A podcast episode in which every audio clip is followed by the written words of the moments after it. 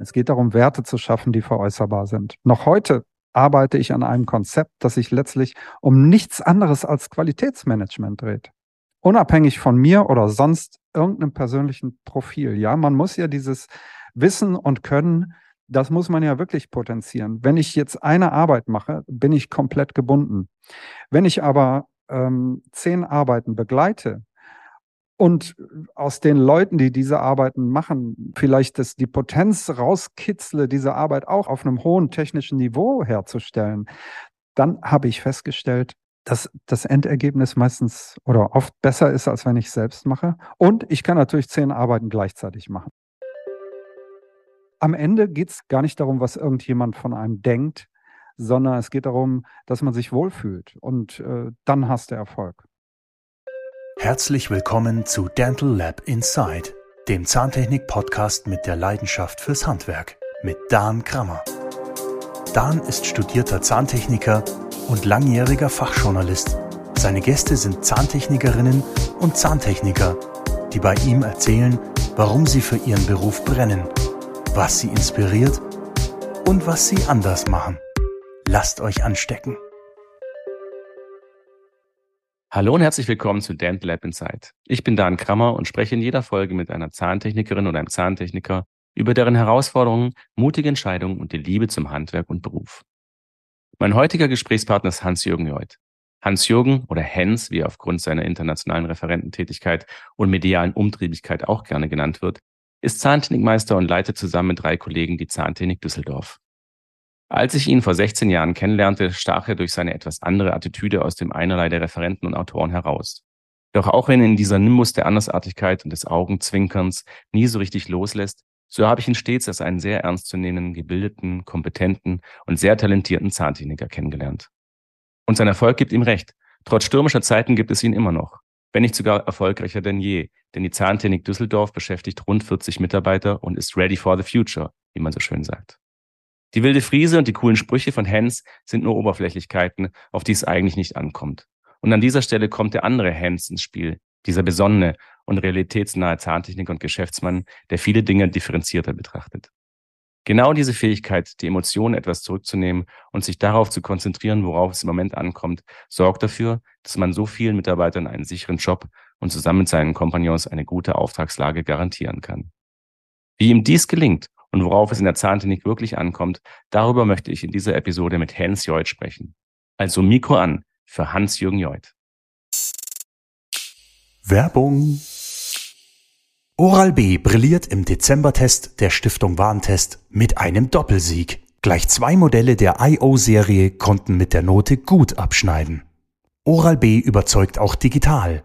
Registrieren Sie sich auf oralbprofessional.de und erhalten Sie gratis Produktmuster sowie Zugang zu kostenlosen CME-zertifizierten Webinaren. Jo, lieber Hans, sorry, aber jetzt höre ich wirklich auf mit diesem Hans. Ja, guten Morgen erstmal oder guten Tag oder guten Abend. Wo auch immer ihr gerade seid, da draußen. Genau. Möchtest du unseren Zuhörern etwas mehr über die Zahntechnik Düsseldorf und deine drei Geschäftspartner verraten? Gerne, klar, natürlich. Also, äh, du hast eben gesagt, dass wir insgesamt drei Geschäftspartner sind. Habe ich das richtig verstanden? Ja. Das war anfangs so. Okay. Mittlerweile sind wir vier. Oh. Äh, ich erzähle mal die Geschichte. Äh, die wilde Friese ist übrigens weg. Das kann man jetzt nicht sehen. Das hat sich bis auf weiteres erledigt. Ich habe mich am Kopf operieren lassen und ähm, mein Sohn hat mir dafür eine Glatze rasiert. Ah, das war dann der Sohnemann. Okay. Genau. Aber bei, bei Facebook äh, kann man sich ja dann äh, ja, vergewissern, wie es jetzt aussieht mit Hans und seiner Friese. Wurde ja auch schon die letzten Tage stürmisch kommentiert. Mhm. Ja, ich habe schon überlegt, ob ich jetzt vielleicht mir, ähm, also er würde mir jetzt gerne einen Iro rasieren und ob ich den dann ein bisschen einfärbe. Mal sehen, was passiert. Aber du hast auch so eine schöne, so eine, so eine silberne Applikation in deinem, in deiner Haarpracht. Ja, hier, das ne, so eine, ist nicht schlecht. Mhm, da Und kommt hat jetzt ein bisschen was von Johnny Depp. Johnny Depp? Oh, das habe ich jetzt noch nicht gehört, ne? Also äh, danke, das nehme ich jetzt mit und der Tag ist für mich gerettet. Johnny Depp-like, ja. Also das ist, ähm, natürlich verstärkt sich das, wenn ich die Haare etwas länger äh, lasse. Wenn ich es runterraspel, dann sieht man es nicht mehr so extrem. Aber die Friseurinnen sind auch jedes Mal entzückt. Ne? Also sagen, oh, das steht hier so gut, deine kleine Silberapplikation. Also es ist auch nichts fake, es ist echt. Wie war nochmal die Frage? Nein, reden wir über dich dann. Nein, wir reden über ähm. dich, über die Zahntechnik Düsseldorf und deine vier Geschäftspartner. Also äh, mit dir zusammen fünf. Also ich erzähle es mal. Es ist so, dass wir, äh, Zahntechnik Düsseldorf ist ein äh, inhabergeführtes Dentallabor in der Düsseldorfer Altstadt. Mhm. Wir sind äh, die Fusion zweier Dentallabore, die getrennt voneinander 1970 vom Zahntechnikermeister Rolf Herrmann, ähm, wer vielleicht schon seit äh, mehr als äh, 40 Jahren die ähm, die zahntechnischen Medien, vor allem die Zeitungen, verfolgt, äh, wird seinen Namen noch kennen. Ähm, er hat ja damals den Kollegen Kataoka aus Japan auch beschäftigt und in funktionelle Frontzahnästhetik äh, haben die damals auch einen sehr schönen Artikel gehabt, der mich auch früh geprägt hat. Mhm. Und 1972 hat äh, Zahntechnikermeister Dieter Bölte äh, sein Labor eröffnet und die waren mehr oder weniger hier äh, regional oder auch vielleicht ein bisschen überregional bekannt. Überregional, kann ich auch bestätigen. Ähm, und diese beiden äh, Figuren haben, ich denke, das kann man tatsächlich so sagen, die Zahntechnik äh, in der in der Zeit und auch in den folgenden Jahren im Raum Düsseldorf mehr oder weniger definiert.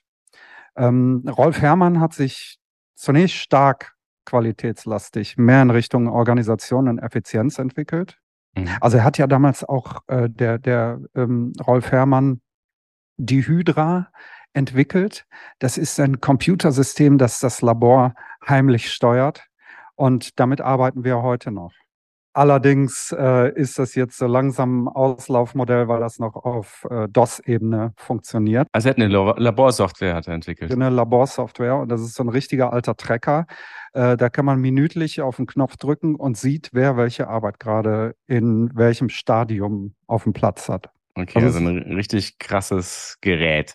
Genau, es war damals sehr progressiv. Und Dieter Bölte, unter dem ich meine Meisterprüfung vorbereitet und abgelegt habe, der hat äh, eine Arbeit at a time gemacht und mit Fokus ausschließlich auf die Qualität der Ausführung.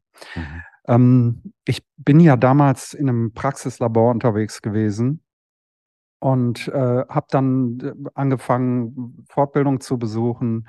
Und irgendwann äh, war ich so angefixt, dass ich eigentlich mehr oder weniger mein ganzes Geld dafür ausgegeben habe, dass ich als Zahntechniker verdient habe. Und ich habe mir alle Bücher gekauft, wirklich, und durchgearbeitet. Und ich habe das dann ähm, immer so gemacht, dass ich die Bücher durchgearbeitet habe und dann habe ich den Kurs gebucht bei der entsprechenden Person.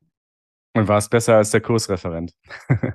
Ey, nein, nein, nein, das ist man ja nie. Das ist ja immer nur, also das, was der Kursreferent macht und auch das, was man selbst im Kurs macht, ist ja äh, immer nur eine Momentaufnahme. Mhm. Und dieses besser, schlechter, ähm, das. Besserwisserischer. Ich meinte jetzt nur an dieses berühmte Szenario, so von wegen, ähm, Kursteilnehmer sitzt im Kurs, sagt irgendwas, sagt der Kursreferent, das ist absoluter Blödsinn. Wo haben Sie das? Das habe ich aus Ihrem Buch gelesen. Wer schreibt denn sowas? ja, Sie. okay, das ist natürlich auch ein Szenario. Ich habe ähm, ein bisschen was erlebt in dieser Kurslandschaft, aber sowas noch nicht. Okay. Ja, okay, also du hast also wirklich richtig ähm, dich reingehängt in die ganze Geschichte. Ist natürlich für mich auch interessant, weil ich dich auch entsprechend angekündigt habe hier im Vorspann als eben diesen besonnenen und auch sehr belesenen und klugen Kollegen. Und das erklärt ja auch ein bisschen, äh, warum das so ist, weil du ähm, ja eben dein ganzes Salär für Fortbildung im weitesten Sinne eben ausgegeben hast. Ja, also es war damals so, ich war in diesem Praxislabor, ich wusste gar nicht, wer Dieter Bölte war. Und dann kam ein ähm, Mitarbeiter von einer Goldfirma, damals noch Metalor, der Andreas Osenberg, und sagte, dass der Herr Bölte jemanden sucht. Bölte kenne ich nicht. Und ähm, äh, ich bin in dem Praxislabor, habe ich 30 Verblendungen am Tag gemacht. Ne? Das war also völlig normal für mich. Und äh, ich hatte, ich kannte ja die Szene überhaupt gar nicht und hatte mein Wissen und Können tatsächlich aus Büchern und Trial and Error. Und dann ähm, habe ich mich bei dem Herrn Bölte beworben und bin mit einer, ähm, mit zwei Arbeiten, die ich gemacht hatte, dahin gegangen. Und habe dann später von den Jungs, die da gearbeitet haben, gehört, ich bin der Erste gewesen überhaupt in dieser ganzen Zeit, der nicht vorarbeiten musste, weil ich hatte schon Fotos dabei und fertige Arbeiten. Also ich hatte quasi schon vorgearbeitet und er hat Mhm. dann gleich gesagt, okay, äh, wann geht's los? Ne? Wow. Ich weiß noch, ich habe dann gesagt, gut, ich setze mich neben Sie, Herr Bölte, als er gesagt hat, such dir einen Platz aus. Wobei es so war, dass ich gesagt habe, wo hat denn der Stefan Schunke gesessen, als er hier gearbeitet hat? Ähm, weil den kannte ich schon vorher aus irgendwelchen Publikationen. Ja. Und dann äh, wollte ich mich auf den Platz setzen, weil ich dachte, ich kriege dann noch so ein bisschen alten Spirit mit.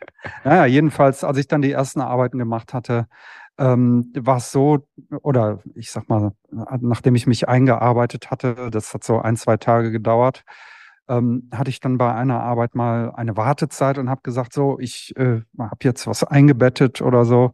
Ähm, ich hätte gern die nächste Arbeit. Und der Herr Bölter hat dann gesagt, nee, nee, mach doch erstmal die fertig. Bleib mal ruhig. Und das kannte ich überhaupt nicht, weil ich ja mit meiner, weil ich ja wirklich mit Keramik geaßt habe im Praxislabor, Praxislabor, und ja. voll auf Tempo trainiert war. Ja. Das hat natürlich dann auch ein bisschen Begehrlichkeit geweckt, oder? Kann ich, kann, ich, kann ich mir das so vorstellen, dass deine Reaktion diese war oder warst du einfach nur verwirrt? Weil es ist ja, zeigt dir eine ganz andere Art des Arbeitens auf. Ja, ich fand das schon gut, weil in dem Moment klar war, es kommt nur auf die Qualität an. Aber das war halt nicht meine Art zu arbeiten. Was soll ich, während ich äh, bezahlt werde, dafür rumhängen und irgendjemandem bei der Arbeit zugucken? Also ich habe dann äh, in der Woche danach mir schon fünf Arbeiten genommen, ohne lange zu fragen. Also das ist dann einfach so. Natürlich habe ich den Laden dann auch irgendwann äh, übernommen, aber eigentlich habe ich ihn schon ziemlich früh übernommen. ähm, naja, also die, tatsächlich. äh, wie kam das denn mit der Zahntechnik Düsseldorf, um auf die Frage zurückzukommen über Hölzgen auf Stöcksken? Ähm, also die, die gemeinsame Laborhistorie ist ja vorhanden. Darauf wollte ich eigentlich hinaus mit dem Rolf Herrmann und dem Dieter Bölte, ne, das, äh, die schon in den 70ern angefangen hatten. Äh, der Jochen Rebbe hat damals zusammen 2002 mit seinem damaligen Partner das Labor Hermann übernommen und ich das Labor Bölte. Also ich habe meine Meisterprüfung unter dem Herrn Bölte gemacht und äh, in 2001 wurde er dann 65 und ich habe das Labor dann gekauft. Nach 16 Jahren erfolgreicher Selbstständigkeit mit äh, einigen Ups und Downs, also das ging schon äh, ziemlich turbulent los und ich habe wirklich sehr, sehr viel gearbeitet, aber ich will jetzt auch nicht ausschweifen. Also da ist ja hm, quasi jedes Jahr eine Geschichte für sich selbst, wenn du so willst. Das ist aber natürlich auch die Gängelei der, also unseres Berufsbildes, weil man natürlich auch abhängig ist von den von der jeweiligen äh, Politik. Ne? Und da gab es einige Klopper, die einem, glaube ich, als äh, Zahntechniker das Leben schwer gemacht haben. Ne? Ja, ich erinnere an 2004, jetzt schweifen wir doch ab. Ja, ganz kurz. Ähm, ich war ja, also ich, ich habe das Labor übernommen mit dem Umstieg auf den Euro eigentlich, von der D-Mark auf den Euro. Das habe ich als Gelegenheit genommen, äh, gnadenlos die Preise zu erhöhen damals, als beginnender Selbstständiger. Ich wusste noch gar nicht, wie das geht. Ähm, also ich habe viele Dinge falsch gemacht. Ja. Ich habe zum Beispiel im ersten Jahr einem Zahnarzt auch Kredit gewährt. Der war innerhalb eines Jahres 90 Kilo schwach bei mir, oh. die ich mir eigentlich, oder nicht eigentlich, die ich mir gar nicht leisten konnte. Das hat mich dann irgendwo in die Bredouille gebracht. Aber äh, auf der anderen Seite konnte ich ganz gut ähm, Preisgestaltung schon sehr früh. Ich habe also dann die Preise erhöht. Und 2004 kam ja dann ähm, eine Reform. Und ich weiß noch, wie mich dann die Helferin einer Praxis angerufen hat und gesagt hat, das, wir haben nichts zu tun. In den ersten drei Monaten war das 2004.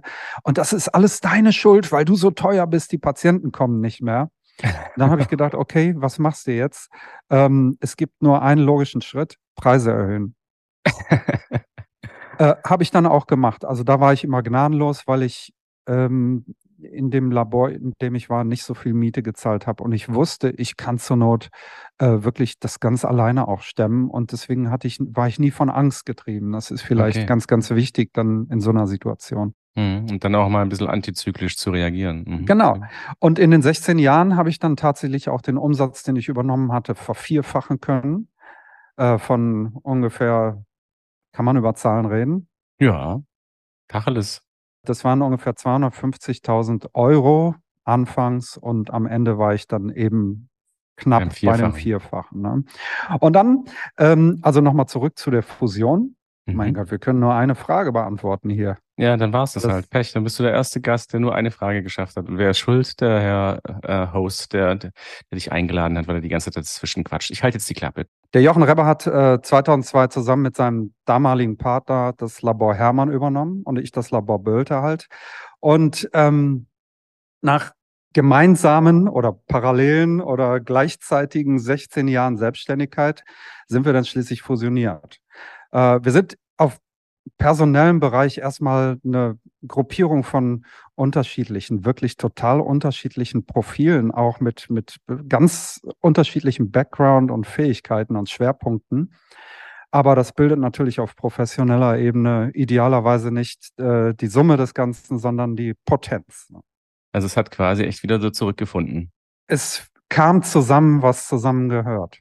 Ja, aber ich sehe schon, also irgendwie ist dann hinter diesem, ja, ich muss immer darauf rumreiten, hinter dieser Oberflächlichkeit, hinter diesem Bild, das sich mir halt so erschlossen hat und so, wie ich dich auch wahrgenommen habe in den Zusammenarbeiten, die wir hatten bei diversen Publikationen, weil du warst ja auch schon, also habe ich dich erleben dürfen, sehr umtriebig, was selber das Verfassen von, von zahntechnischen Beiträgen, Artikeln bemerkenswerten zahntechnischen Beiträgen Artikeln ähm, betrifft, warst du aber eigentlich relativ konstant da im Hintergrund. Und das habe ich gar nicht so, wenn ich ehrlich bin, mitbekommen. Ne? Also ich hätte jetzt irgendwie so gedacht, du hattest so ganz ja, wilde Laborwechsel und was weiß ich was alles. Und ja, ich traue mich gar nicht, die nächste Frage zu stellen, weil das klingt dann fast ein bisschen despektierlich. Aber das war eben auch so etwas, was bei mir eben aus einem gemeinsamen Artikelprojekt, das wir zusammen, den wir zusammen realisiert haben, ähm, so hängen geblieben ist, nämlich, dass du so in meinen Augen kleines, mit Gitarren behängtes Künstlerlabor in Düsseldorf hattest.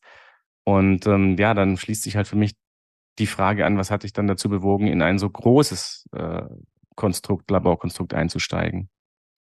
Künstlerlabor. Mhm. Ja, also wir Zahntechniker äh, sind keine Künstler. Aus meiner Sicht, und das ist wirklich, sich wirklich ganz klar so, sind wir Dienstleister. Dienen und leisten.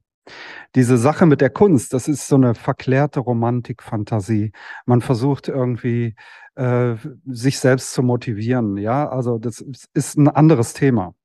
Ähm, komischerweise wurde es aber auch gern von meinen Kunden so dargestellt. Ja, denn die Zahnärzte haben dann gesagt, ja, dann kommst du da in das Labor, in den Anproberaum und da hängen überall Gitarren und da liegen Kabel rum äh, oder in das, in das Patienten, in dem Patientenraum. Ähm, aber ich habe das eigentlich nie gemocht, weil ich weiß, wo das, was ich kann, herkommt. Das ist mhm. knallhartes, kompromissloses Training. Das ist gelerntes, in Können umgesetztes Wissen. Und ähm, wenn du jetzt sagst, äh, du hast mich anders wahrgenommen, dann äh, gebe ich die Frage mal zurück. Wie hast du mich denn beim ersten Mal wahrgenommen? Du hast, wir haben ja damals zusammen, äh, ich glaube, eine meiner ersten Publikationen hast du begleitet in der mhm. Dental Dialogue. Ähm, ja. Wie habe ich dich wahrgenommen? Also wirklich als herausstechend anders. Also ähm, allein die Art der Kommunikation, diese vielleicht nonlineare Art, sich auch auszudrücken, die immer einem auch das, ähm, das Gefühl gibt, wirklich aufpassen zu müssen, weil da so viele Informationen im Subtext stecken, aber auch das Augenzwinkernde und dann natürlich halt in der Publikation selber, sorry, und jetzt muss ich wirklich nochmal auf den Künstler zurückkommen, durchaus sehr künstlerisch, weil du eben äh, dich als Musiker präsentierst hast, das ist eine Kunst, dann Schmuckdesigner, ähm, ich glaube, das kam aber dann erst später auf. Äh, Comics hast du auch äh, gezeichnet als Graf Zahn. Ne? Das waren ja diese Aufklärungs-, ähm, Patientenaufklärungscomics. Also auf sehr vielen künstlerischen Ebenen tätiger, ähm, ja, von mir aus sagen wir so, schnöde Zahntechniker, Handwerker. Ähm, aber ja, auf jeden Fall anders und ähm, spannend. Ja, so habe ich dich wahrgenommen. Naja gut, also das mit dem Subtext, das unterschreibe ich sofort, weil wenn ich was schreibe, wenn ich, wenn ich spreche, dann habe ich eine relativ, äh, einen relativ kurzen Draht äh, zwischen Gehirn und Mund. Also da kommt schon mal auch was raus, worüber ich nicht so nachdenke.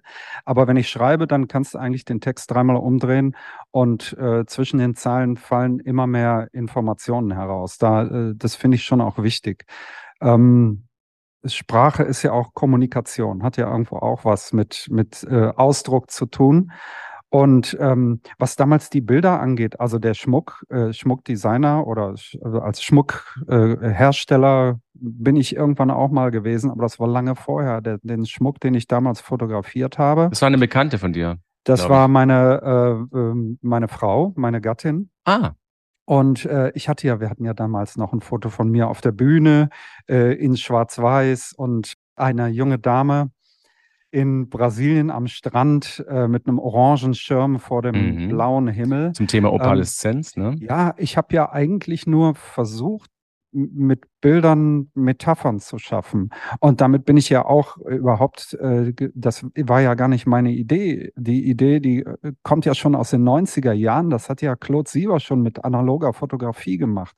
Also alles, ähm, was ich da versucht habe mit meinen Mitteln oder meinem äh, reduzierten, äh, auch fotografischen Können, war ja eigentlich nur der Transport dessen, was ich von den Altvorderen gelernt hatte. Ähm, also auch da, dieses, das, was da eigentlich so beschrieben wird, dieses, ach, der macht mal ganz locker, war ja eigentlich auch nur ein, ein Versuch, Dinge auf meine Art sichtbar zu machen. Ja, trotz alledem ähm, gab es zum Beispiel auch dein Porträtbild. Und wenn man überlegt, wie ähm, ich als junger Redakteur mit welchen Porträtbildern ich ansonsten so aus dieser ganzen äh, Gilde ähm, ja zu tun hatte, dann waren das eigentlich immer diese Dinger, die man irgendwie aus den alten noch Papier, also vermeintlich aus den alten Papier-Personalausweisen äh, ausgeschnitten hat, meistens vor so einem äh, grellen blauen Hintergrund. Und du hattest ein Schwarz-Weiß-Bild, fast schon High-Key, warst, glaube ich, weiß gekleidet und hast glaube ich, gekniet so halb und warst mhm. sogar barfuß. Also das war auf jeden Fall definitiv ein Statement und anders als das, was, also die, die, die, die Sehgewohnheiten äh, damals so abgebildet haben. Und von dem her bist du mir schon auch gleich ganz anders, äh, ja, begegnet. Und ich muss auch sagen, die in der Grafik waren ganz außer sich. Was ist denn das für einer? Was ist denn das für einer? Weißt? Und so entsteht dann auch so ein bisschen so ein Nimbus. Ne? Naja, für das Foto habe ich im Fotolabor äh, viel Geld bezahlt oder in, im Fotostudio. Ähm, ja, na klar, ich meine, es war ja damals auch so, wenn, wenn du jetzt sagst, äh, was du damals äh, so an Fotos bekommen hast, die hatten natürlich alle ein klein kariertes Hemd an. Genau. Ähm, es ist ja auch so, wir haben Sogar ja die im, Frauen. im Anschluss daran äh, haben wir beide ja, oder auch mit dem Stefan, der hier im Hintergrund die Technik macht, der Stefan Alt, ähm, haben wir ja damals für die Dental Dialogue äh, bei euch im Studio auch meine, meine Vorträge auf Video aufgenommen und noch ein Interview gemacht und ich habe ein bisschen Gitarre gespielt und mich dargestellt. Mhm. Und ähm, hinterher habt ihr ja schon, das ist, glaube ich, dann äh, so mehr oder weniger auch mit auf deinem Mist gewachsen. Äh, oder äh, ich weiß nicht, wie weit der Stefan auch, auch mit, will jetzt nichts Falsches. Das war, das war Stefans äh, Baby, mhm. auf jeden Fall. Okay, das war die Dental gut. Online äh, Community. Das war so die erste Form von von ja, Cross von Blog, ne? Das genau. war so ein, ein Internetblog. Äh, ja. So, und dann habt ihr diese, diese Vorträge online gestellt und irgendjemand hat dann in den Kommentaren geschrieben, was ist das für einer? Äh, solche Leute brauchen wir hier nicht. Über mich, über meine Vorträge. So, und jetzt, wenn du jetzt mal sagst, wie ich meine Vorträge abgeleistet habe damals, wie eine Maschine. Das war beeindruckend. Da könnte jetzt der Stefan auch noch viel mehr dazu sagen, weil der war danach total aus dem Häuschen, weil wir hatten dann doch ja auch schon eine relativ breite Range an, an Referenten eben ins Studio geholt, um diese Vorträge aufzuzeichnen, um sie dann on demand äh, online zur Verfügung zu stellen. Und da kam dann dieser äh, Herr Joit, ne, den eben die ganze Crew eigentlich nur von diesem Porträtbild kannte und Luftikus. liefert da, Luftikus weiß ich jetzt nicht, aber halt einfach der etwas andere, äh, äh, coole, ähm, den man ja auch dann gerne oder leichtfertig in so eine Schublade steckt, von wegen, oh, jetzt wird's, jetzt wird's wahrscheinlich wild, ne? Jetzt brauchen wir, brauchen wir mindestens vier, fünf Leute, um diesen Wildfang einzufangen, ja, also imaginär an irgendwelchen äh, Lassos hängend, aber nein, du hast da dein Köfferchen hingestellt, hast gesagt, okay, wo muss ich hinsprechen? Aha, hingestellt und hast dann innerhalb kürzester Zeit nicht nur einen geilen Blues-Riff abgeliefert, sondern ich glaube, vier Vorträge und jeweils immer in Deutsch und in äh, Englisch. Ne? Also genau. wie aus der Hüfte geschossen. Und das war, ja, Bam. Ja, und danach entstand ja auch so eine Diskussion online. Ne? Das, äh, also der eine Typ hat gesagt, was ist das für einer? Solche Leute brauchen wir hier nicht. Und dann hat, äh, ich glaube, der Joachim Werner als erstes Partei für mich ergriffen und dann kamen noch ein paar andere Leute hinterher. Und ähm, das war eben dann der Punkt, wo ich gemerkt habe, okay, ähm, du, äh, wenn du das jetzt an dich ranlässt, dann äh, das wird, dann hast du ein Problem, ja. Und habe dann aber auch gemerkt, natürlich bewegt einen sowas, ja, aber das hat mich gar nicht beeinflusst, sondern für mich war klar in dem Moment, der hat nur Angst vor mir. Mhm. Ja. Wer sowas schreibt, bringt selbst nicht und äh, bringt dann solche Texte äh, auf die Platte und das auch noch anonym. Das geht ja heute nicht mehr ja. so. Ne? Also heute weiß man wenigstens, wer was sagt. Ähm, aber das fand ich schon ganz interessant.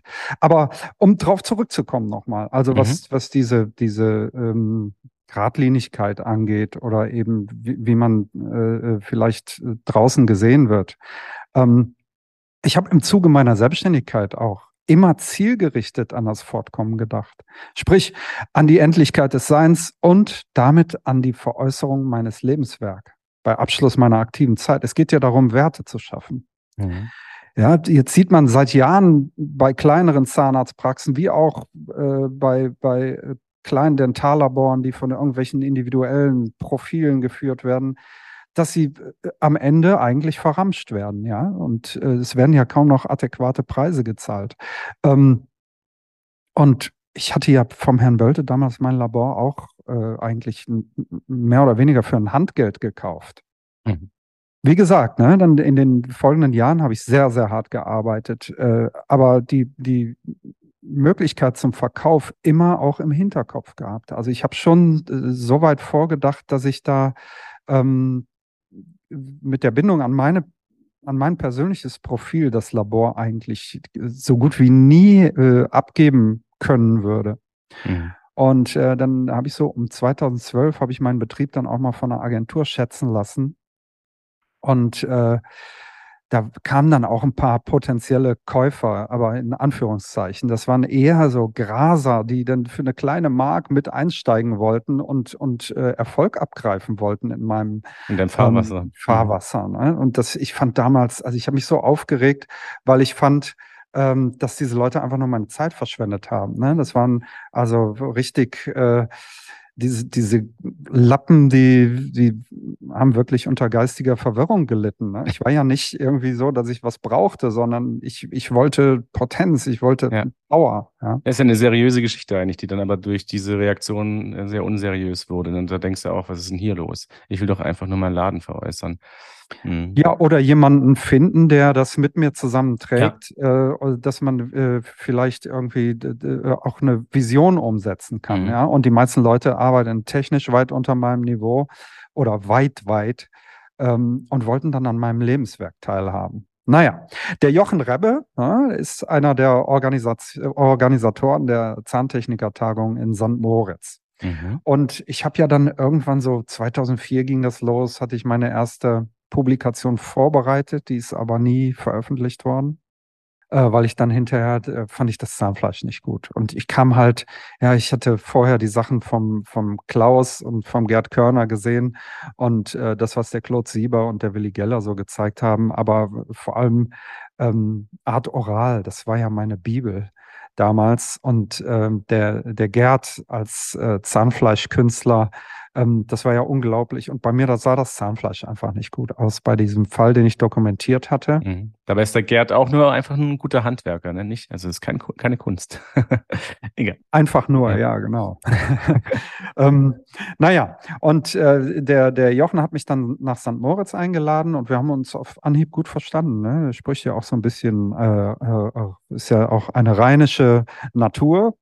Und ähm, da spricht man ja auch die gleiche Sprache. Dann haben wir in der Folge ab und zu mal telefoniert. Und dann bin ich wieder nach St. Moritz eingeladen worden. Und äh, wenn ich den Jochen dann mal zwischendrin angerufen habe, ja, als äh, ähm, früher habe ich unheimlich viel telefoniert mit Kollegen, um, um, um mich auszutauschen, um vielleicht Motivation zu bekommen. Joachim Werner, mit dem habe ich viel, viel telefoniert damals. Ähm, Und natürlich auch mit dem Jochen. Aber wenn ich den angerufen habe, war er gefühlt immer in Urlaub. Ne? Und dann hat er mir irgendwelche Bilder geschickt von seinem Segelschiff. Und ich habe immer gesagt, Jochen, du bist fein raus. Und das wurde so eine Art geflügeltes Wort dann irgendwann. Du bist fein und, raus. Du bist fein raus, Jochen. Ähm, und dann waren wir wieder in St. Moritz und ich habe Schiffchenfotos, musste Schiffchenfotos anschauen und sag wieder, Jochen, du bist fein raus. Äh, und dann sagt er, weißt du was, komm doch einfach zu uns. Und zwei Mann, ein Wort. Für mich fiel wirklich, also ich kann mich an diese Situation, ich weiß es noch wie heute, die, ist, äh, die Entscheidung ist in dem Moment gefallen. Und ein paar Jahre später saßen wir dann tatsächlich beim Notar und haben unsere Labore zusammengeführt. Und äh, ja, auf die eigentliche Frage nochmal, ähm, als Essenz, warum habe ich das gemacht? Es geht darum, Werte zu schaffen, die veräußerbar sind. Noch mhm. heute arbeite ich an einem Konzept, das sich letztlich um nichts anderes als Qualitätsmanagement dreht. Unabhängig von mir oder sonst irgendeinem persönlichen Profil. Ja, man muss ja dieses Wissen und Können, das muss man ja wirklich potenzieren. Wenn ich jetzt eine Arbeit mache, bin ich komplett gebunden. Wenn ich aber ähm, zehn Arbeiten begleite, und aus den Leuten, die diese Arbeiten machen, äh, die müssen das natürlich auch äh, zulassen. Äh, vielleicht, dass die Potenz rauskitzle, diese Arbeit auch schön oder ja auf einem hohen technischen Niveau herzustellen. Dann habe ich festgestellt, ähm, dass das Endergebnis meistens oder oft besser ist, als wenn ich es selbst mache. Und ich kann natürlich zehn Arbeiten gleichzeitig machen. Und das finde ich wichtig. Ja, da muss ich ja immer dran denken, dass ich auch produktiv bin, weil wir sind ja nicht zum Spaß hier. Ja, um da uns zu Tode zu frickeln an einem Teil. Ja, äh, ist wirklich spannend. Also ich, ich bleibe dabei. Die Person Hans, sorry, Hans-Jürgen Joid, ist wirklich spannend, äh, auch ein bisschen irgendwie ambivalent und das erzeugt eine sehr interessante Spannung. Da freuen wir Journalisten uns auch immer wieder. Und du bist wahrscheinlich irgendwie echt leid zu hören. Und du hast auch schon angedeutet, Moment, das sind alles Oberflächlichkeiten. Aber ich muss jetzt nochmal darauf zurückkommen, weil du es wieder jetzt bestätigt hast, dass du ein sehr besonnener Mensch bist mit einem ganz klaren Plan und Ziel. Trotzdem habe ich dich und auch einige deiner Kollegen so ein bisschen als auffällig und anders, Gott erlaube mir die Vokabel durchgeknallt wahrgenommen. Und trotzdem wusstest und weißt du immer noch mit, oder weißt du mit deinem Wissen und deinen Skills zu beeindrucken. Jetzt könnte man dir irgendwie despektierlich unterstellen, dass das irgendwie Methode hat, dieses Markenbild Hands, oder du kannst mich auch gleich in der Luft zerreißen, aber hat das Methode? Mein Herr, Sie wünschen? was, will er, was will er damit sagen? Naja, das, also das ist eine Szene aus dem das äh, Leben des Brian und alle Fragen, die das Leben betreffen, findest du eigentlich in dem Film. Also alle Antworten auf alle Fragen. Ne? Ja. Zum Beispiel, ähm, ihr müsst immer daran denken, äh, ihr seid alle verschieden, ihr seid alle Individuen. Und dann zeigt einer auf und sagt, ich nicht. naja, also ich hatte ja meine Vorbilder, an denen ich mich damals orientiert habe. Da waren äh, erstmal in meinem kleinen Labor damals die, die großen drei, sage ich mal. Ne? Das waren äh, Geller, Sieber, Müttertis. Und das habe ich jetzt einfach nur in der Reihenfolge gesagt, weil sich das gut anhört. ähm, das hat nichts mit, de mit deren Stellenwert für mich zu tun. Äh, gefolgt dann von Steger und Stuck. Mhm. Habe ich gefolgt gesagt? Nein. Also das waren die, die ich dann äh, vielleicht später auch äh, später äh, kennengelernt auch habe. da eingeordnet Also hast, zeitlich. Ja. Ne? Mhm, genau. Und ich habe deren Techniken intensivst studiert und äh, also aus Büchern ähm, und daraus dann meinen eigenen Mix gestrickt äh, letztlich muss ja jeder mit dem arbeiten, was er hat. Ne? Und äh, du, du kannst ja nicht sein wie jemand anderer. Und äh, aus meiner Sicht ist meine nach außen getragene Lockerheit das Gegenlager zu meiner soldatischen, kompromisslosen Disziplin. Ähm, sowohl theoretisch als auch in der Ausführung bin ich, ich sage das jetzt einfach mal so von mir, völlig over the top. Da kannst du machen, was du willst. Das ist nun mal so. Wenn ich jetzt versuchen würde, akademisch daherzureden oder mich an Personen zu orientieren, deren äh, stilsicheres Auftreten mich beeindruckt. Ja, es gibt also Jungs, wenn ich die auf der Bühne sehe, dann denke ich, oh Mann, der kann sich unter Akademikern bewegen. Ähm, der äh, hat irgendwas, was ich vielleicht nicht habe. Ähm, dann würde ich aber unter Umständen nicht authentisch wirken. Und dann äh, zerfällt das Ganze. Mhm. Am Ende geht es das haben wir ja früh gelernt damals mit unserem Blog, gar nicht darum, was irgendjemand von einem denkt, sondern es geht darum, dass man sich wohlfühlt und äh, dann hast du Erfolg. Ja. Außerdem ist es vielleicht auch eine Methode zur Selbstmotivation. Ja? Vielleicht hilft es, mit Druck und Verantwortung umzugehen, wenn man locker durch die Hose atmet. Also es ist ja nun so, dass ich teilweise äh, nachts um drei im Labor gesessen habe und irgendeine Arbeit für acht fertig machen musste. Äh, nicht, weil ich äh, Termine äh, locker angehe, sondern weil ich einfach so viel zu tun hatte. Ja? Ich, es gab Nächte, da war ich so fertig, ich wollte aus dem Fenster springen. Aber aus dem ersten Stock, dann hätte ich ja mit einem gebrochenen Bein weiterarbeiten müssen. Ähm, also das bringt dann auch nichts. Das bringt nichts. Ne? Also der, der Karl Valentin, der lustige Tragiker, der bringt es auf den Punkt. Ne? Ich freue mich, wenn es regnet, denn wenn ich mich nicht freue, regnet es auch. Und hier kommt mein erster professioneller Rat wirklich an alle Zahntechnikerinnen und Zahntechniker. Ähm, und das gilt eigentlich auch fürs normale Leben äh, in was auch immer, sozialen Beziehungen aus meiner Sicht. Als Profi gehört es für dich dazu, Dinge nur zu begrübeln, wenn du auch was daran tun kannst. Ansonsten Schublade zu und lächeln. Das, ich, ich muss mich nicht verrückt machen. Bin ich ja schon. Außerdem, ähm, was heißt hier überhaupt, hast du eben durchgeknallt gesagt? Ich, ich habe das in ganz, ganz krasse Anführungszeichen gesetzt. Ähm, 1995 ja. oder 96 war ich auf meinem ersten Enrico Steger Kurs. Der war durchgeknallt, ähm, ja. Und ja, der hat aus, äh, der hat einen Bart Simpson aus eingefärbter Keramik mit so Malfarben, mit, mit Filzstiften hat er seine Keramik eingefärbt und Bart Simpson geschichtet auf einem Einser. Und nach dem Brennen kommt ein Zahn raus. Das ist durchgeknallt. Ne? Oder okay. ja, Popeye hat es ja auch gesagt. Ich bims, was ich bims. Also du kannst nicht jemand anderer sein. Und wenn du dich, wenn du jetzt versuchst, äh, dich zu viel an anderen zu orientieren, dann wirst du ja verrückt. Ja. Also du bist auf jeden Fall eine Type, das kann man schon so sagen.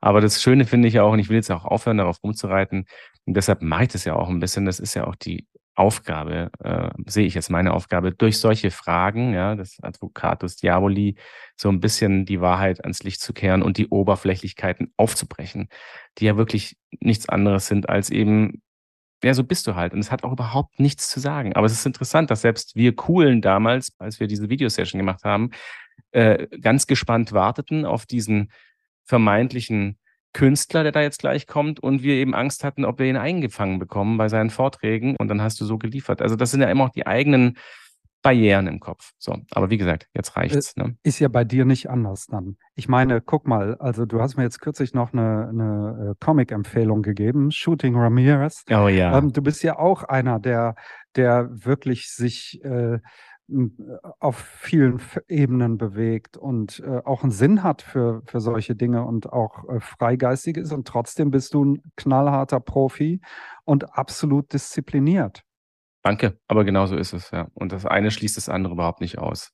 Aber es ist so in den Köpfen der Leute so, aber das ist wahrscheinlich noch so 60er Jahre Denken, als die Herren äh, Ordnungshüter auch gerne mit Holzknüppeln noch auf die äh, Leute losgerannt sind, äh, wenn man ein bisschen längere Haare hatte, weil das waren dann irgendwie alles Bombenleger ähm, und äh, verwahrloste, keine Ahnung was. Ne? Also ja, wir sind jetzt auch in einer Übergangsphase, ne? Oder wir, wir waren damals in der Übergangsphase. Heute ja. ist alles irgendwie Rock'n'Roll und wir sind so funky und alle Zahntechniker sind cool und äh, noch mehr Rock'n'Roll. Äh, und äh, das, das hat heute ein völlig anderes Bild bekommen. Mhm. Und damals musste ich noch drüber diskutieren. Mit den kleinen Karrieren. Ja, damals musst du mit der Community diskutieren. Ja, aber es ist gut, dass, dass du dich da nicht hast ähm, auf dieses Kriegsschauplatz hast ziehen, zerren lassen. Das dass ja ich nicht aus dem Fenster gesprungen bin und mir ja, das Bein und dir dein Knöchelchen hat. verstaucht hast. oh, oh. So, jetzt kommt nämlich wieder äh, der Switch zu einem, äh, diese, dieser Ambivalenz. Ne? Man kennt dich ähm, aufgrund deiner zahlreichen Vorträge, ähm, die du auch oder vor allem für Dance Play Girona gehalten hast, vor allem auch im internationalen Raum. Und zudem hast du bei Facebook die Zeltra Nation ins Leben gerufen. So habe ich das zumindest wahrgenommen. Ähm, wie kam das? Äh, ich habe das auch so wahrgenommen. ich war ja damals ähm, auch beim Klaus Mütterties, ja, Art Oral war, war damals ja das Ding. Und dann bin ich zum Klaus gegangen und habe da einen Kurs absolviert. Und ähm, das, der hat mich irgendwie sofort gepackt für mich war damals klar, das will ich auch. Das Besondere an Klaus war ja aus, aus meiner Sicht immer, der war auch ein Fräsheld. Der konnte nicht nur Wasser und Pulver, der konnte auch komplex. Das hat mich damals schwer beeindruckt. In seinem Labor, da hing ganz beiläufig die Goldmedaille des goldenen Parallelometer über einem Wahnsinn. Ne? Ja. Und äh, das, das erste Art Oralbuch, das war für mich die absolute Messlatte. Das war meine, meine Bibel. Ich hatte das damals äh, unterm Kopfkissen liegen. Ne? Zu dem Zeitpunkt habe ich mit Creation gearbeitet und, und wollte eigentlich Oraldesigner werden. Und dann später, als die Zirkonzeit begann, ähm, habe ich auf Zirkon mit Elephant-Keramik verblendet, mit der äh, Sakura. Ähm, die war unschlagbar damals.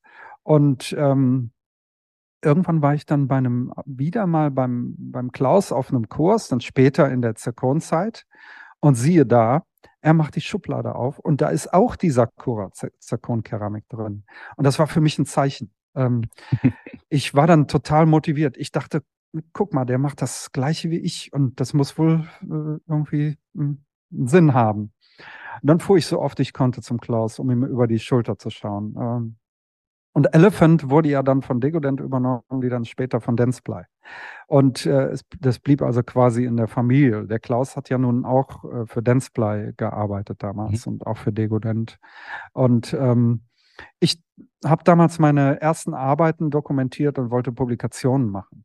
Ich nahm mir vor, genau wie der Klaus bekannt zu werden und Vorträge und Kurse zu halten. Das ähm, erschien mir auch als die beste Werbung.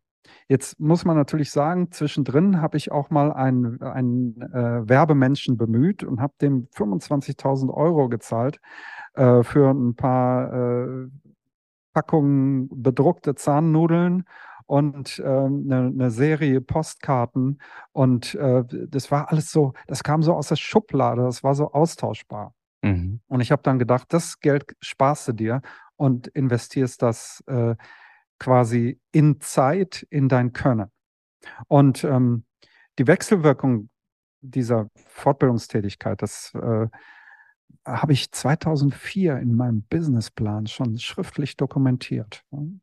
Also es ist fast minütlich nachzulesen, wie mein beruflicher Erfolg sich analog zu dem, was in dem Businessplan stand, äh, manifestiert hat. Es gibt übrigens eine Harvard-Studie aus dem Jahr 1979 zu dem Thema. Fixiere deine Ziele schriftlich, dann ist die Erfolgswahrscheinlichkeit um das Zehnfache höher als ohne Schriftform. Mhm. Und also aus meiner Sicht, ich meine, das ist äh, wissenschaftlich erwiesen. Ein Muss für jeden Profi. Oder auch, wer das nicht tut, bleibt Amateur. Ne? Man muss ja wirklich, also das ist ja nur einfach, deine Sachen aufzuschreiben. Ja, möchte man meinen. Ich äh, arbeite übrigens hier auch mit Notizen ne, bei diesem Interview. Äh, das kann ich nur empfehlen. Nichts dem Zufall überlassen. Und als ich mir dann innerhalb Elephant einen kleinen Ruf erarbeitet hatte, habe ich gesagt, ich will, dass Klaus Mütterties bei meinem ersten Vortrag im Publikum dabei sein soll. So, hört sich das verrückt an? Durchgeknallt, ja, durch, durchgeknallt, um das nochmal so zu. da werde ich jetzt immer wieder drauf. Nur wenn es nicht funktioniert. Ne? Also es kam wie vorher bestimmt. Auf der IDS 2007 oder 2005, ich weiß es nicht mehr, war ich für meinen ersten ähm, öffentlichen Vortrag am Elephant-Stand gebucht, 14 Uhr. Ich lief dann schnell in die Nachbarhalle oder zwei Hallen weiter, ich, ich weiß es nicht mehr genau heute. Und der Klaus war auf dem Stand von Degodent, natürlich, klar. Latour nicht. Und ähm, ich habe dann gesagt, Klaus, ich habe gleich meinen ersten Vortrag, du musst unbedingt kommen. Und dann hatte ich schon mit meinem Vortrag begonnen und ein paar meiner Kunden waren auch da und die ganzen Elephant-Leute und natürlich das Publikum da. Und der Klaus war nicht da. Nach ein paar Minuten ging dann plötzlich so eine Nervosität durch das Publikum und siehe da, an der Spitze einer Dreiecksformation, Anzug bejackter Degodent-Mitarbeiter, die Hände lässig in den Taschen, ähm, schritt der Klaus durch die Hallen der IDS. Und dann ähm, um meinen Vortrag zu sehen. Also er kam gezielt zu mir. Das war dann auch jedem klar. Das hat natürlich dann auch mein Standing äh, für mich in dem Moment. Also ich lief zur Höchstform auf. Ne?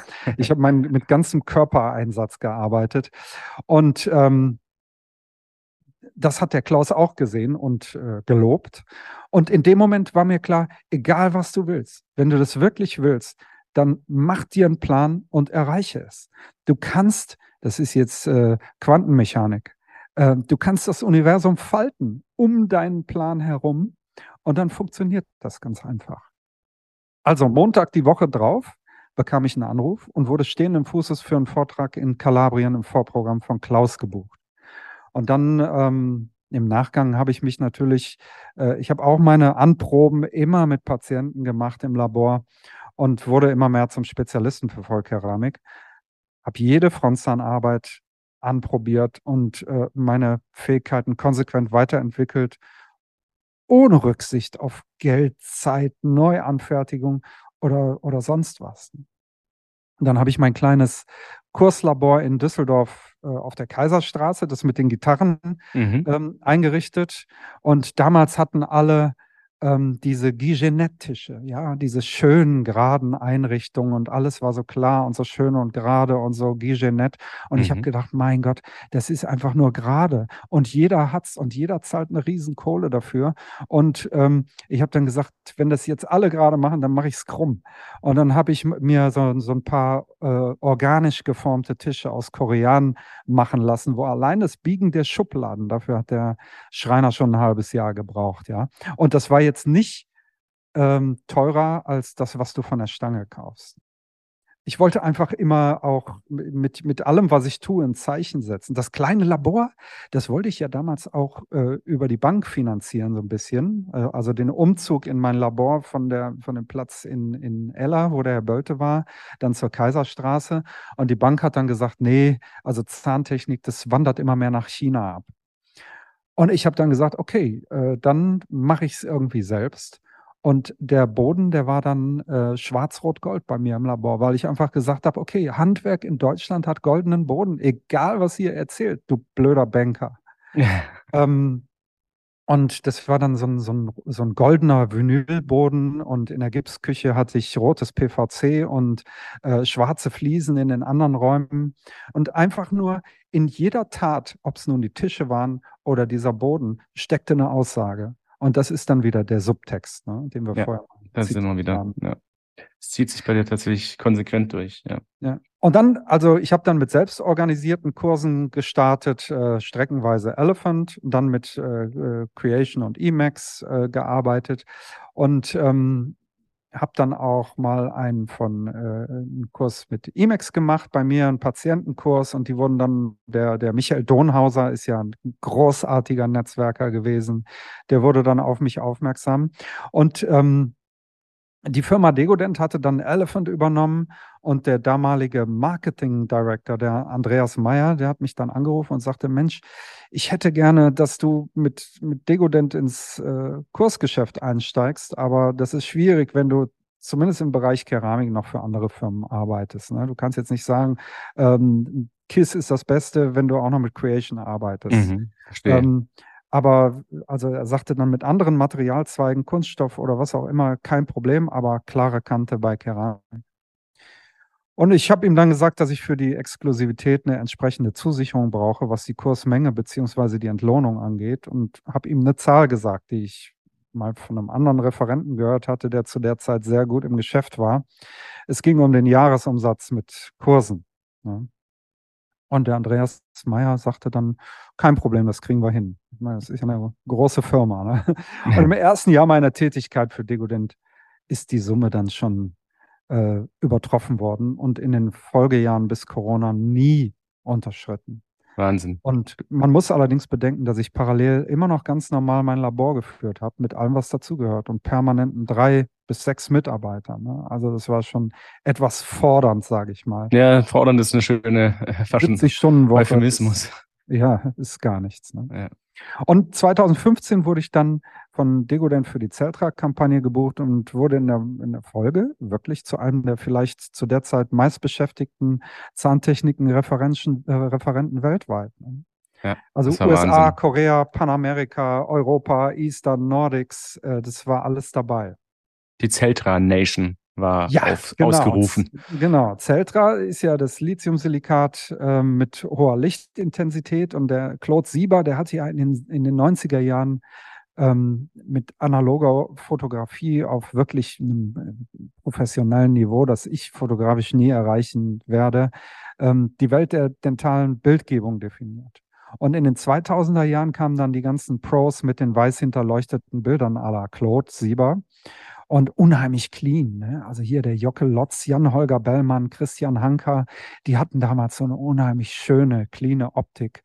Und ähm, ja. die waren aber im Bereich IMAX eher unterwegs und äh, hatten dann letztendlich die, die, diese Idee oder die Fotografie von Claude aufgegriffen. Und ich habe dann überlegt, wie kann ich diese Art der Darstellung noch, noch äh, toppen, ist vielleicht nicht das richtige Wort, aber wie kann aber ich in eine andere noch, Richtung bringen? Noch, ja, noch nicht mal in eine andere Richtung, noch, noch extremer gestalten oder noch mehr äh, ähm, mit, mit Licht durchfluteten Bildern arbeiten. Und dann habe ich diese Technik mit den transparenten Modellen entwickelt, die von allen Seiten durchleuchtet werden, sodass ähm, quasi die Keramik schon komplett freigestellt ist im Foto, ohne das großartig nacharbeiten zu müssen. Ne? Mhm. Und ich fand dann die darstellerische Thematik für die Glaskeramik, was den Lichttransport angeht, sehr stimmig und ähm, Degodent bzw. Dentsply Sirona griffen das Thema auf. Ne? Die haben ja dann auch ihre Broschüren so gestaltet und äh, Werbung gemacht, weltweit in den Broschüren. Und äh, das war für mich dann nur logisch, im Zuge dessen die Facebook-Gruppe Celtra Nation zu starten, um den Hype etwas äh, ja, äh, anzufachen auch oder das Feuerchen am Brennen, die Flamme am Brennen zu halten. Und aufgrund, also ich habe ja nun sehr viel um die Ohren und sehr viele Visionen. Ich habe die Plattform dann leider in letzter Zeit etwas vernachlässigt, aber habe mir vorgenommen, da nochmal ein paar Lehrvideos und Bilder zu produzieren, um die ganze Thematik nochmal anzuschieben. Nochmal anzugreifen. Wie viele Follower darf man das fragen wissen? Ich glaube, es sind jetzt irgendwie 4000 oder so. Okay. Äh, weiß ich gar nicht. Da mhm. habe ich gar nicht mehr nachgeschaut. Da bin ich dann tatsächlich äh, etwas amateurhaft unterwegs. Ach, man kann ja wirklich nicht alles bei dem äh, Pensum, das du da hier im Verlauf unseres Gesprächs durchblicken lässt. Da wird es ja mir ganz schwindelig. Darf ich einen krassen Break wagen und dich etwas ganz anderes fragen? Also was ganz anderes nicht, es schließt schon an vieles an, was schon gesagt ist, aber es geht ein bisschen ins Konkrete.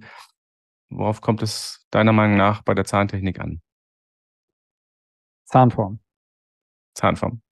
Frage beantwortet. Nächste Frage. also du kannst alles andere leicht lernen. Ne? Technik, Geräte bedienen. Ich kann einem Äffchen beibringen, wie er einen Knopf am Computer drückt.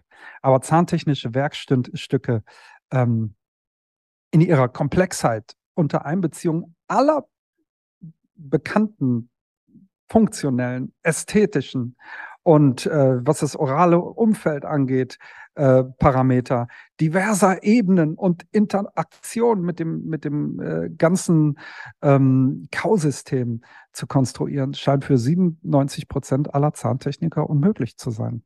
Aus meiner Sicht ist klar. Und das ist natürlich jetzt eine etwas äh, provokative Zahl. Vielleicht sind es nur 96 Prozent. Aber ich, ich bin ja auch gemein. Zur Diskussion. Also man muss die Dinge ja auch wirklich beim Namen nennen. Ähm, muss man nicht, aber kann man. Äh, ich habe mein Dasein dem Studium der Zahntechnik geopfert und sehe Dinge, die den Horizont der, der meisten oder vieler Zahntechnikerinnen und Zahntechniker äh, oder auch Zahnärzte schlicht überschreiten. Klingt das jetzt arrogant? Weiß ich nicht. Also das tut mir leid. Ich sehe es halt so. Soll ich lügen? Ich kann nicht lügen. Ja. Das ist Zahnform. ganz wichtig, dass wir, dass wir ehrlich sind. Ja, gute Antwort. Mhm. Okay, jetzt muss ich äh, aber wieder zurückkommen.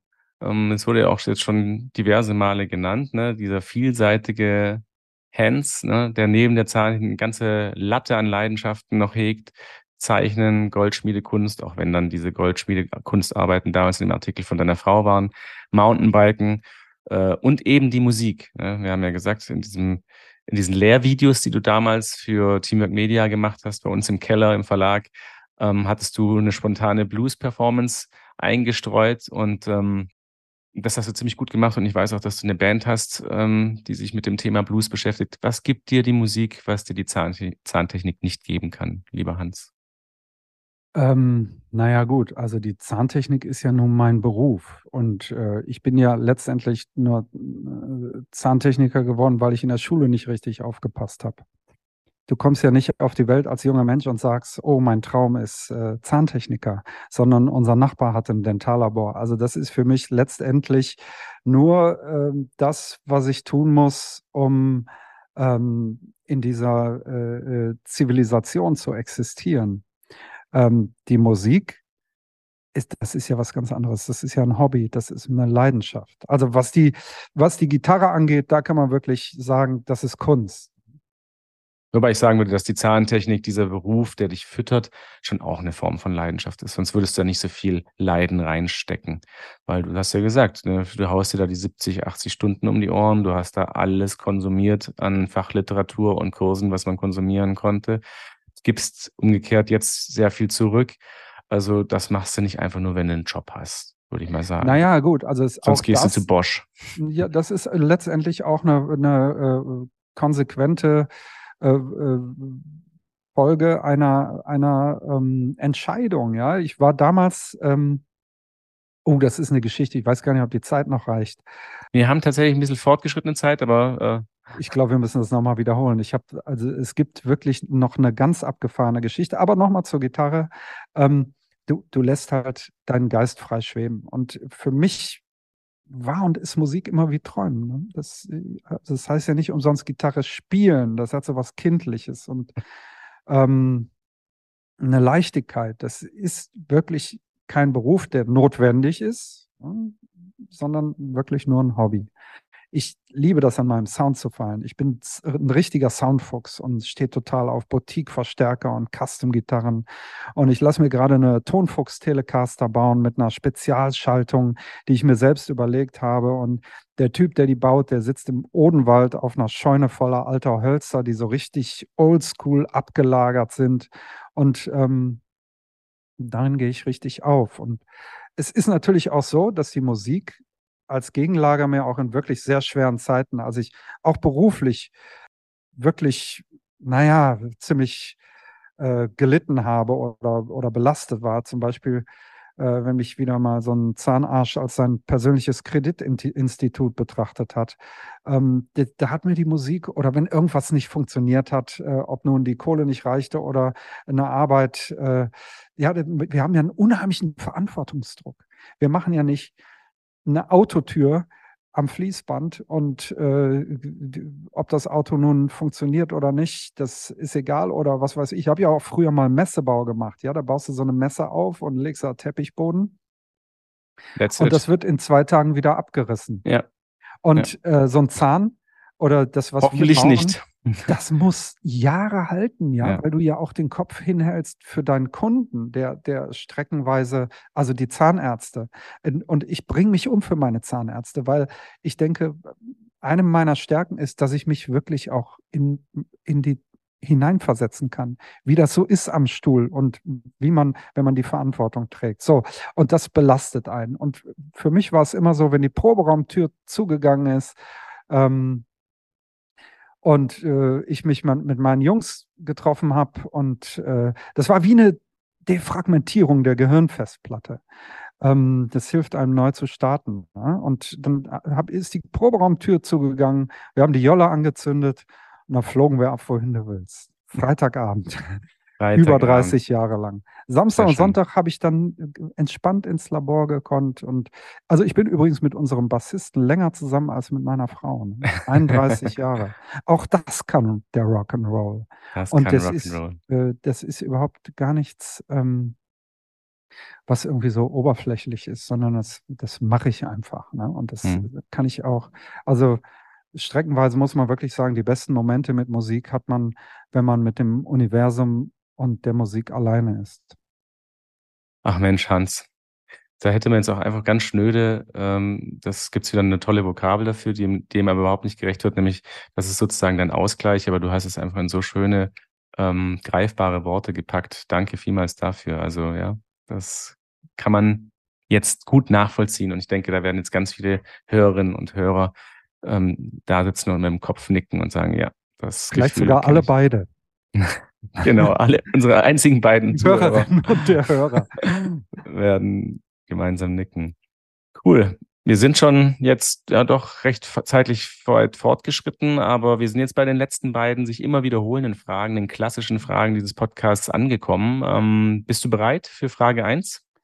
Bereit, wenn Sie es sind, muss man sagen. Ach so, okay, ja, bereit, wenn Sie es sind. Okay, Hans, wenn du ein dentales Produkt auf eine einsame Insel mitnehmen könntest, welches wäre das dann und warum? Alter, jetzt ehrlich, ähm, das kann nicht dein Ernst sein. Doch.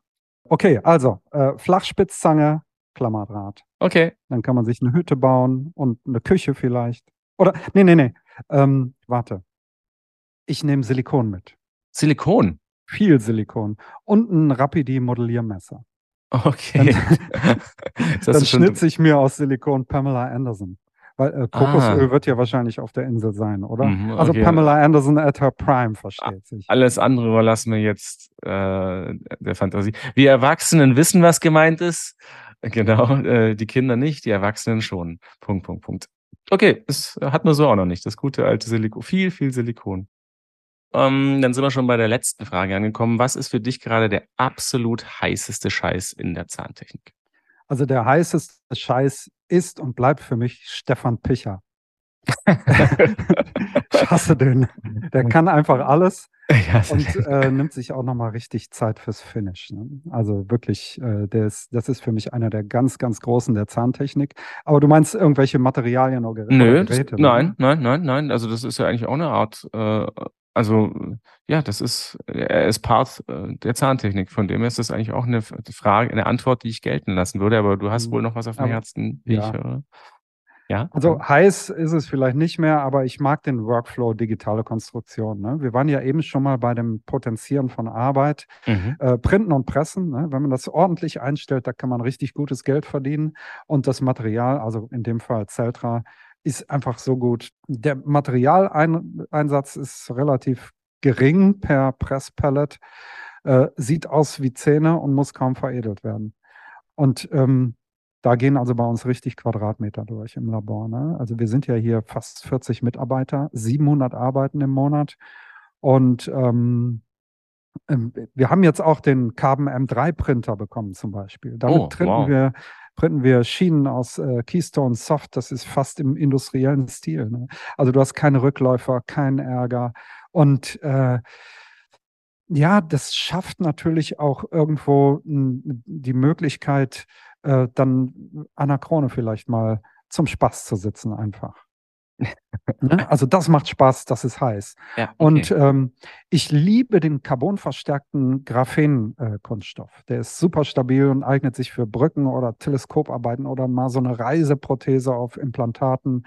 Starker Stoff.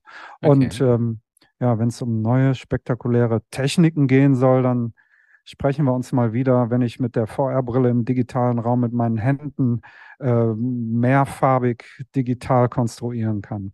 Ja, da ist noch ein bisschen hin. Was mich noch interessieren würde, um es nochmal in diesen Worten vom Herrn Rebbe zu sagen, was war immer euer Spruch, euer geflügeltes Wort? Jochen, du bist fein raus. Ja, und jetzt ist natürlich, würde mich interessieren, nach dieser Fusion, fühlst du dich jetzt auch feiner raus? Auf jeden Fall. Also jeden es war Fall. jeden Tag, ich bin ja so einer, ähm, der nie von Angst getrieben wurde. Und äh, für mich ist es so, dass ich eigentlich alles, was ich tue, jeden Tag hinterfrage.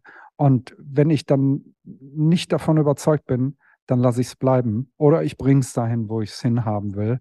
Und ähm, also mein Leben ist auf jeden Fall ein bisschen äh, erfüllter geworden seitdem.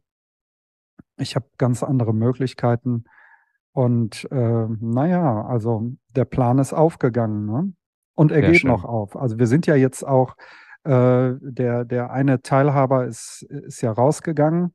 Ähm, 2000, wann war das eigentlich? Ich glaube, letztes Jahr. Und der Ümit Pack und der Jochen, der Tom Rebbe, mhm. der Sohn vom Jochen Rebbe, äh, sind als Teilhaber mit reingekommen. Mit dabei. Sodass also junges, frisches Blut dabei ist. Und wir überlegen natürlich auch jeden Tag, was können wir machen. Und das macht Spaß. Ne? Und dann weißt du, irgendwann hast du auch äh, paar Leute noch, die dich vielleicht auch ein bisschen ähm, mittragen und umgekehrt. Ne? Und dann sind wir wieder bei dieser Potenz, da kommen frische Ideen rein. Und das finde ich gut, das macht Spaß. Sehr schön. Das ist doch ein schönes Schlusswort aus dem Munde meines Gastes. Vielen lieben Dank, lieber Hans. Ich habe mir nicht zu viel versprochen und hoffentlich euch da draußen auch nicht, dass äh, der liebe Hans ähm, wahres Pulverfass an an Wissen und Ideen und Inspirationen ist. Es lohnt sich wohl auch mal, die Zahntechnik Düsseldorf zu besuchen und äh, ins Detail zu gehen. Vielleicht erzählt er dann auch diese lustige Geschichte, die er angeteased hat, die ich ihm aber nicht erlaubt habe zu Ende zu erzählen, aufgrund mhm. der fortgeschrittenen Zeit. Ja, damit die ähm, zwei Zuhörer nicht einschlafen. Ja, genau. Wir wollen ja, wir wollen ja nicht überstrapazieren. Also ich, ich bin nicht eingeschlafen. happy und begeistert, nicht eingeschlafen. Ich habe es ich hab's irgendwie geahnt, aber irgendwie auch nicht. Und das ist das Tolle, dass man irgendwie meint zu wissen, in welche Richtung es geht und dann wird man doch überrascht. Das macht gute Leute aus. Also vielen lieben Dank, lieber Hans. Und ähm, ja, es war mir eine Freude, mit dir zu quatschen. Ja, ich danke für euer Interesse. Man ist ja schon froh, wenn man nicht stört. Ne? Das, alles Gute, viel Erfolg an alle und ich hoffe, dass vielleicht äh, das, was wir jetzt hier äh, gemacht haben, den einen oder anderen oder die ein oder andere ähm, vielleicht ein bisschen motivieren kann in äh, manchen Lebenslagen. Sehr schön. Göttlicher Gleichmut. ja, das sollte das Ziel sein. Ne? Macht euch nicht verrückt. Das war Dental Lab Insight mit Hans-Jürgen Joit. Vielen Dank fürs Zuhören. Wenn es euch gefallen hat, dann abonniert uns. Es gibt jeden Monat eine neue Folge, überall, wo es Podcasts gibt. Übrigens könnt ihr unseren Podcast jetzt bei Apple Podcasts und auch bei Spotify bewerten. Wir würden uns riesig freuen, wenn ihr dort Sterne für uns abgebt. Wenn ihr Anmerkungen oder Fragen zu dieser Folge habt, dann schreibt uns. Ihr findet uns bei Instagram und Facebook oder schreibt uns an podcast.quintessence.de. Alle Links und Adressen findet ihr in den Show Notes. Ich sage Tschüss und bis zum nächsten Mal.